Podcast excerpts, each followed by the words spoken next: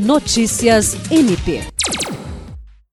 O Ministério Público do Estado do Acre, por meio da Procuradoria-Geral Adjunta para Assuntos Administrativos e Institucionais, realizou na manhã desta quinta-feira uma reunião com o delegado da Receita Federal em Rio Branco, Claudenir da Silveira, para tratar sobre a doação ao MPAC de bens apreendidos pela Receita Federal. Na conversa, ficou definido que, inicialmente, devem ser doadas cerca de 4 mil camisetas que estão em posse da Receita Federal num valor total que ultrapassa 100 mil reais. A Procuradora-Geral Adjunta para Assuntos Administrativos e Institucionais, Rita de Cássia Nogueira, que também é coordenadora do MP na comunidade, se disse satisfeita com a aproximação.